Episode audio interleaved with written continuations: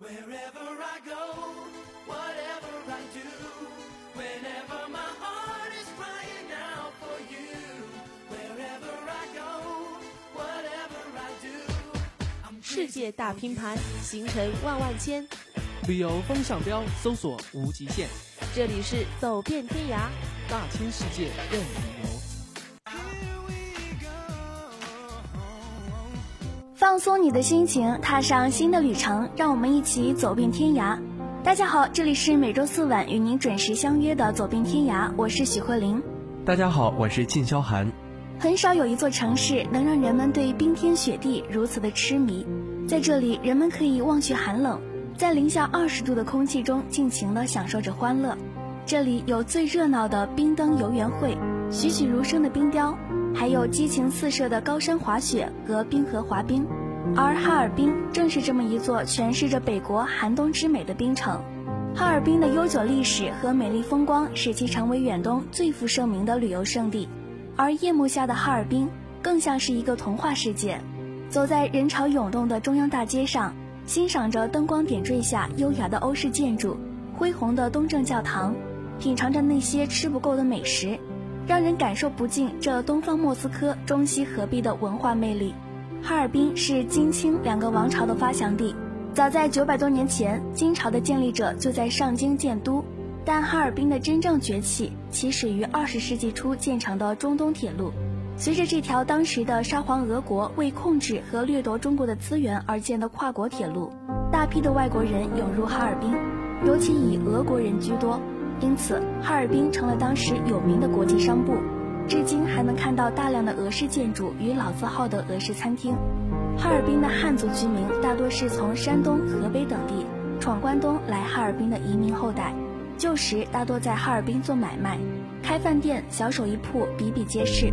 现在透过道外区南二至五道街的建筑，还能看到当时的繁荣景象。今天的第一站带大家来到中央大街，感受哈尔滨市的浪漫。中央大街北起松花江畔的王洪纪念塔，南至经纬街，是拥有超过百年历史的著名商业街。来哈尔滨必到此一游。在这条由方石铺成的步行街两侧，坐落着众多文艺复兴、巴洛克等各种风格的欧式建筑。每到夜晚，整条街被灯光渲染的流光溢彩。而冰雪节期间的大街上，随处可见有趣的冰雕和雪雕，等着你和他们来合影。作为哈尔滨最繁华的商街，中央大街的各种大型百货商店，总吸引着无数爱逛街的人。著名的华梅西餐厅、波特曼西餐厅等俄式西餐厅是众多游客慕名而来的理由，而大名鼎鼎的马迭尔冰棍更是不可错过。另外，这里还有俄罗斯工艺品商店、秋林食品等专卖店。中央大街最北端即是防洪胜利纪念塔，夏季的松花江畔很适合散步，而冬季冰封的江面上则有乘马车、玩雪圈、滑冰等丰富活动。在中央大街中段向东步行五分钟，可到冬季冰灯游园会的举办地赵林公园；而从大街的南端向东步行不到十分钟，即可到圣索菲亚大教堂。坐落于中央大街两侧的欧式仿欧式建筑共七十多栋。大多建于二十世纪初，其中不乏各种西方建筑流派的精髓，比如道里丘林商店、教育书店，分别属于文艺复兴和古典主义建筑。另外还有一些人们熟知的建筑，马迭尔宾馆建于一九零六年，属新艺术运动建筑，它造型简洁、舒展、自由流畅，建筑长度占据了四七至四八道街之间的一个街区。华梅西餐厅始建于一九二五年。原名为马尔斯西餐茶食店，一楼为现代派欧洲园林式酒吧风格，二楼为前苏联莫斯科克里姆林宫风格，三楼为俄罗斯现代派风格。第二站，我们来到洋葱头教堂圣索菲亚大教堂。圣索菲亚大教堂始建于1907年，是沙俄侵略军的随军教堂，曾经是远东地区最大的东正教堂，目前是中国保存最完整的拜占庭式建筑。是哈尔滨的地标性建筑，虽然在一九九七年就更名为哈尔滨市建筑艺术馆，但是无论当地人还是外地游客，更愿意称它为索菲亚大教堂。圣索菲亚教堂最引人注目的部分是那饱满而巨大、高达四十八米的洋葱头式的大穹顶，这种典型的俄罗斯建筑风格的屋顶形式宏伟壮观，可以同莫斯科的瓦西里升天大教堂相媲美。教堂的墙体采用清水红砖，大穹顶周围是四个大小不同的帐篷顶，四个顶下的楼层之间有楼梯相连。整个教堂前后左右有四个门出入，正门顶部为钟楼，内有七座铜铸制的月钟。教堂改建成艺术馆后，进行了内部改建。通过展示近千幅图片和城市规划沙盘，反映了名城哈尔滨的历史现状与未来。不过改建后，原有的格局被破坏了，作为教堂的功能也已经消失了。如果游客只是对建筑和教堂感兴趣，可以不必入内参观。教堂前的广场有广场歌，还设有大型系列音乐喷泉，当地人非常喜欢在这里拍婚纱照。与白天相比，教堂的夜景更美丽。每当夜幕降临时，在灯光的承托下，教堂更显得雄伟神秘，充满异国情调。从圣索菲亚大教堂出发，步行约十分钟可以到达中央大街。下一站带大家来到冰雪大世界。冰雪大世界坐落于太阳岛西侧，是一年一度的冰雪主题嘉年华，从每年的圣诞节至次年三月初期间开放，几乎成为哈尔滨最热闹的旅游景区。在冰雪大世界可以欣赏到庞大雄伟的冰雪城堡，以及各种人物和卡通形象的冰雕、雪雕。尤其是夜幕降临后的各色灯光的渲染下，冰雪大世界的娱乐项目众多。你可以登上冰雪城堡，尝试从国内最长的冰滑梯一溜到底的刺激，或者坐坐森林小火车、冰上自行车、雪地卡丁车、雪地摩托车，也可以滑雪、滑冰、玩雪圈、冰迷宫、攀冰岩等各种活动。甚至还有冰雪 CS、冰雪足球、冰面拔河等竞技活动，而且这里大多数的项目都是无需再付费用的。园中还会看到由工作人员扮成各种卡通人物的大巡游，以及王子公主的冰晶婚礼秀等活动。如果玩累了，还可以去欣赏高难度的冰上杂技舞蹈、大型实景演出《林海雪原》，以及由外国演员演出的精彩歌舞盛会。而且每届的冰雪大世界都会有不同的游园主题，每年都会有令人耳目一新的表演和冰雕场景。通常可以下午三四点钟去冰雪大世界玩，玩到晚上去看冰灯，非常漂亮。但是尽可能避开春节的和周末，那时的人山人海很可能导致有些项目排队要花上几个小时，在冰天雪地中待久了会非常冷，所以一定要穿得很保暖，带个装满热开水的暖水杯。冻得厉害了，可以去暖屋中暖暖身子。下一站，我们来到太阳岛风景区。太阳岛风景区位于哈尔滨市区松花江北岸，与中央大街尽头的斯大林公园隔江相望，从市区来去很方便。在松花江边坐轮渡或过江索道都可以到。景区主要包括太阳岛公园和俄罗斯风情小镇。风景区内花木葱茏，优雅静谧。景区北部主要是以太阳岛公园为主的自然景观，有多个小型的动植物园区和景观湖。南部主要以艺术展馆和俄罗斯风情建筑景观为主。目前登岛免费，进入景区需购门票。一般在景区内逛逛看看，半天时间就足够了。景区建有植物品种丰富的花卉园、丁香园，是春季赏花踏青和夏季避暑的好去处，适合拍拍照、散散步。你还可以在园内野餐、骑自行车、划船，也可以去松鼠岛近距离的观察松鼠们的有趣生活。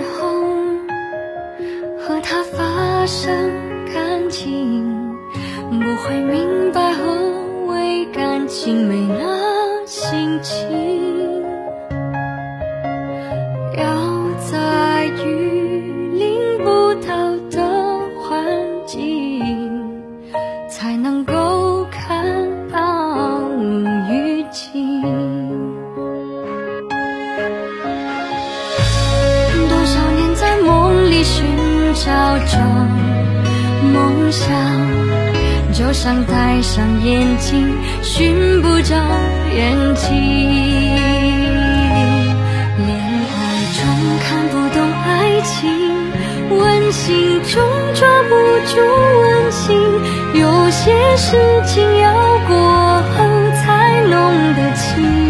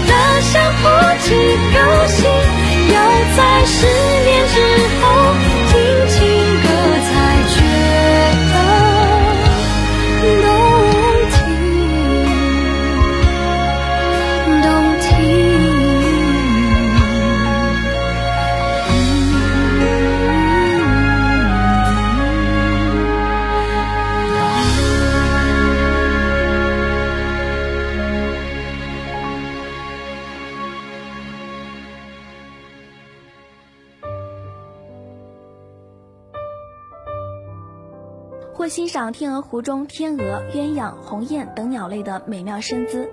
冰雪艺术馆是景区内较有名的场馆，即使在夏季也能在里面欣赏仿照佛像、古迹建筑雕琢而成的冰雕作品，还可以玩冰滑梯、冰迷宫。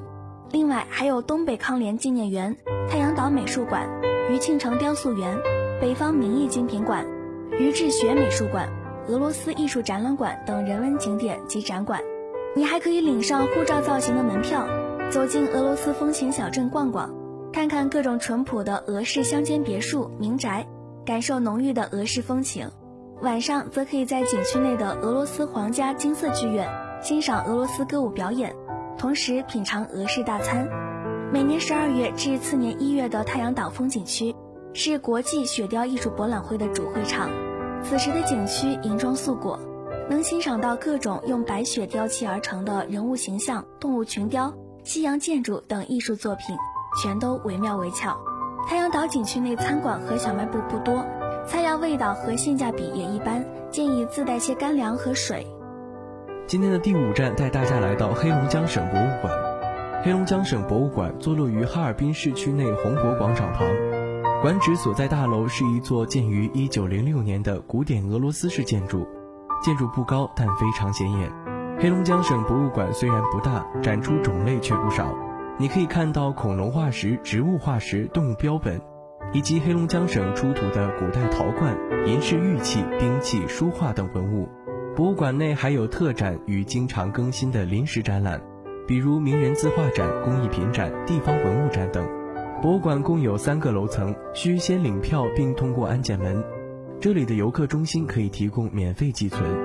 博物馆内固定时间会有免费人工讲解，入口处凭身份证登记可以免费租用自动讲解器。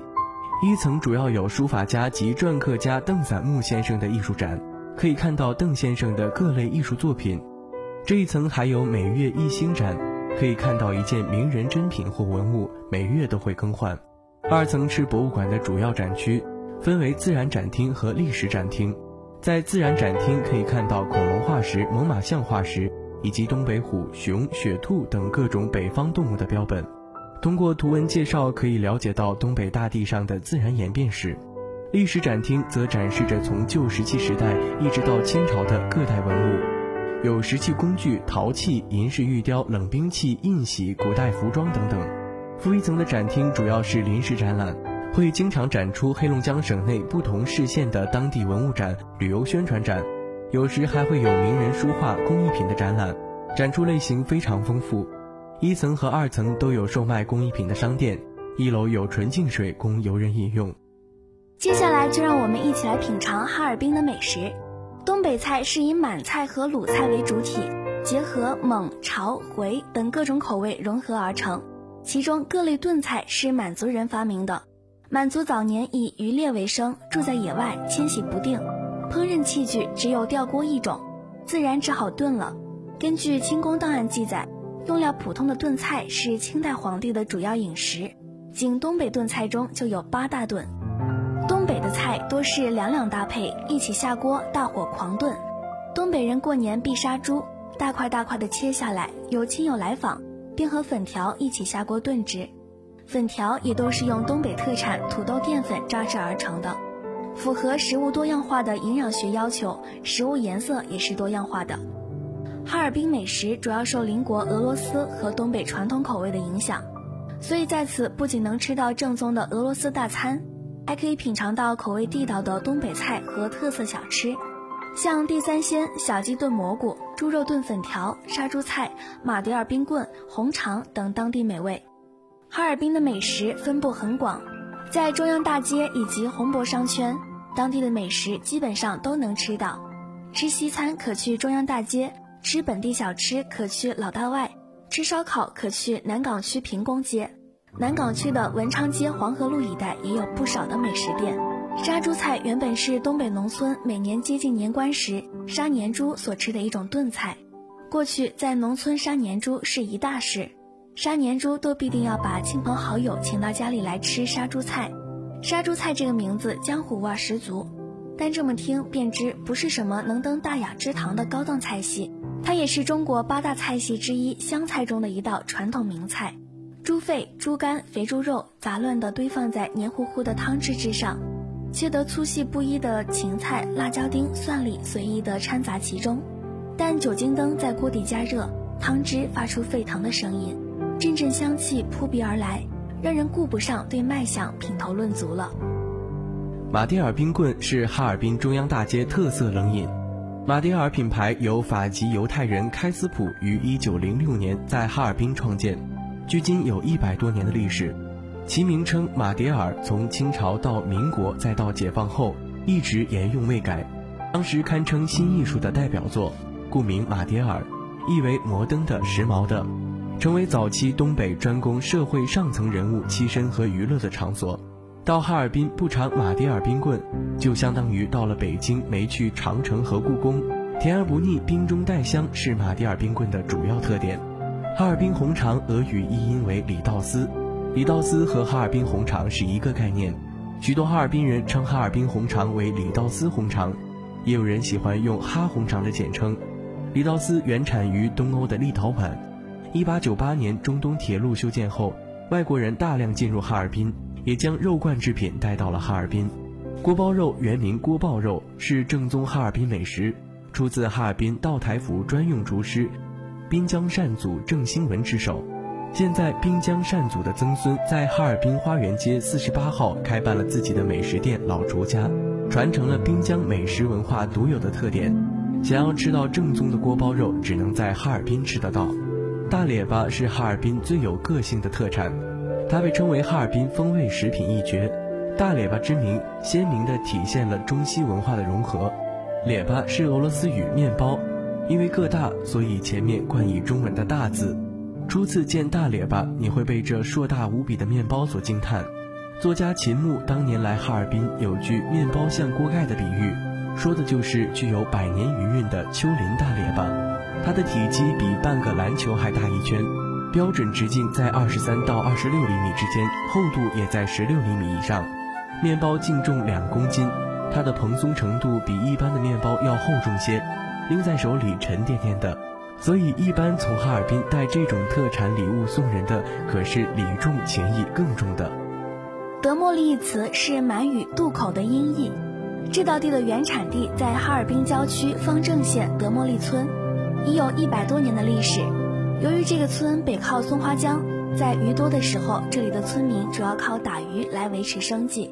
在二十世纪八十年代初，村里的一对老夫妇在路边上开了间小饭店。他们把当地的活鲤鱼和豆腐、宽粉条炖在一起，味道鲜美。后来菜的做法不胫而走，德莫利炖鱼外观朴实，用料简单，乡土乡情，恰似东北人的淳朴性情。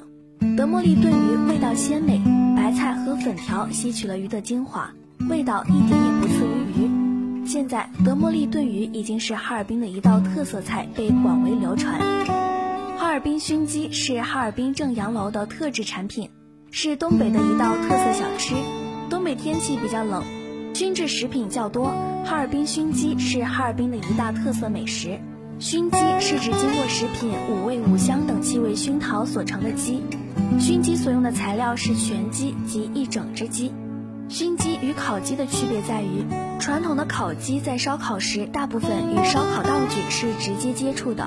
这样一来，容易让鸡肉受热不均匀，而熏鸡就不同，熏鸡因受到五香五味的气味熏陶，说白了也就是热气，在熏陶时受热时是均匀的，而且保证鸡肉原生它的气味不外漏，还保存了完整的一只鸡，所以说啊更受食客的欢迎。接下来换一份心情，请听英语时铃。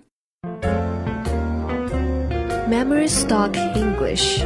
Memory Stock English. This is a new English class on the roadside. 英语时铃。英语时铃 Welcome to Memory Stock English.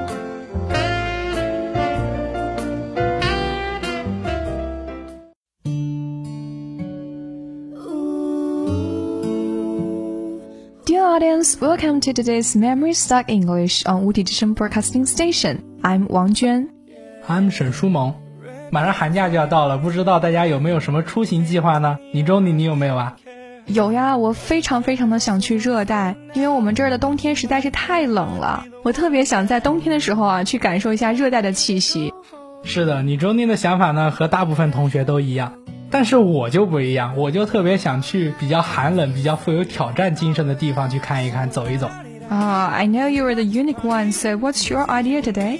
So my destination is Tibet. 哇哦，Simon 最想去的地方是西藏啊！我觉得这也是不少文艺青年非常向往的地方。是的，我就知道大家非常喜欢这个地方，所以这一期节目呢，我们就和大家来聊一聊这个神秘而古老的地方。 Okay, mention Tibet in the winter, most people will picture snowy ranges and high altitude. 一提到冬天的西藏啊，大部分人都会想到白雪皑皑的山脉和呼吸艰难的高原。 That is why the winter tour there is take no account of by most tourists。这也就是为什么大多数游客都不会选择冬天来西藏。 However, winter is actually a better time to visit for many seasons. 然而啊，冬天去西藏真的是一个非常不错的选择。但是在这里，Simon 就要告诉大家了，冬天的西藏呢，并不是你想象中的那么寒冷。高纬度充足的阳光给拉萨白天带来十几度的气温，晚上也有零度左右，比北方许多地方都要暖和。而且拉萨的气候干燥，不会有阴冷的感觉，晒着太阳尤其舒服。在拉萨河岸晒太阳，住在仙足岛的家庭客栈，每天早晨的第一缕阳光透过你的窗户，依靠在阳台的坐垫喝一杯酥油茶，在音乐声中眺望远山，清新纯净的空气足以弥补你最初两天的高原反应。冬天去西藏会让你的心灵备受震撼，那是一望无垠的冬日仙境。太阳升起，金闪闪的光洒向整个白雪皑皑的青藏高原。冬天去西藏呢，不仅有史诗般的火车旅行，也就是我们所说的 provide you with an epic train journey，而且布达拉宫里没有夏日的拥挤。The Patala Palace is not crowded as in the summer. 阴冷的走廊和阳光下的小道只属于你一个人。The gloomy corridors and sunny pathway belong exclusively to you. 拉萨的冬天几乎不下雪，It really snows in Lhasa。明亮的阳光温暖着拉萨城里的芸芸众生，也普照着布拉达、大昭寺、哲蚌的吉祥辉煌。The bright sun hits every creature there。看布达拉宫的日落，最好的地方就是在拉萨河对岸的山坡上。Burming is perfect in winter。夏天呢是泥石流频发的雨季，所以很难去到波密那么远的地方。冬天呢去那儿就刚刚好。波密的风景壮观奇绝，超乎想象，有庄园的寺庙、茂盛的森林、美丽的湖泊，还有雪峰河流。Bormi area is have beautiful mountainous forest, lake, snowy peaks, and rivers that are the one of the imagination. 冬天去拉萨，在这里你可以看到百味人生，在大昭寺前看磕长头的朝圣者的虔诚身影，也看假装朝圣。实为要钱者如何行骗？冬日里的拉萨，你可以寻找人与建筑的关系，任凭自己的镜头 在藏传特色的建筑中游走，总会在一个午后的安详中得到心灵的宁静，感觉到超脱尘世的飘逸。伟大的河流宁静晶莹，静候着春回冻结，去灌溉下面的大地。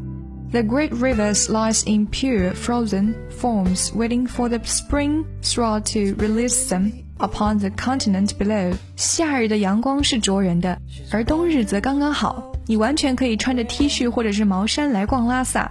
The daytime sun, which can be painfully hot and skin burning at high altitude in summer, is now just the right temperature for walking or cycling around Lhasa in a T-shirt or sweater.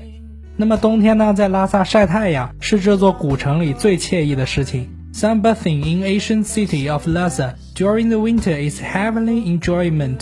可以独享，也可以同乐，其中的滋味只有亲身到这里晒一下太阳的人才能体会得到。 迷恋的巷子，以大昭寺为中心的掩在条条小巷深处藏式的房子，才是拉萨的灵魂。行走在其中，扑朔迷离的光线和影调，似乎将自己也揽入了神秘的意境中。You can do it alone. or with friends, but pleasure of sunbathing can only be experienced when here. 正是这冬季的阳光，给这儿的人们带来了无穷的力量。无论生活条件是多么艰苦，他们脸上始终荡漾着阳光般灿烂的微笑。The winter sun gives the people here unlimited power. Regardless of how tough their lives are, sunny smiles can always be seen on their faces. 可以说是阳光塑造了他们乐观豪放的性格。Possibly. It is sunlight that has shaped their optimistic and uninhibited character. 这里气候好，冬季比北京还要暖和，游客少，行程悠闲而安逸。高原反应不一定强于夏季， 还可以在火红的西藏过一个大年。岁末年初是西藏节日节庆最集中的时间，十二月纪念宗喀巴圆寂日的燃灯节，以及拉萨传统的美食节库都节。三月灵芝的桃花节，节日繁多，美不胜收。在这些节日里，不仅能看到斩佛仪式、朝佛、传召法会，还能观赏藏戏表演、木偶表演、花灯、对歌比赛、传统舞蹈，感受热闹又快活的拉萨。那么，经过了今天我们的介绍呢？不知道你周里你有没有改变你的行程呢？No, not. I'm just insist to going to warm places to enjoy my winter's vacation. 看来你还是依旧那么倔强呢。可不是嘛，年轻人就是要倔强一点。So this is all for our program today. If you want to know more information, please stay with us. 那么在节目的最后呢，依旧要为大家安利一下我们在喜马拉雅上的官方频道，大家可以下载喜马拉雅 FM，并且搜索“五体之声英语实力”。See you next week.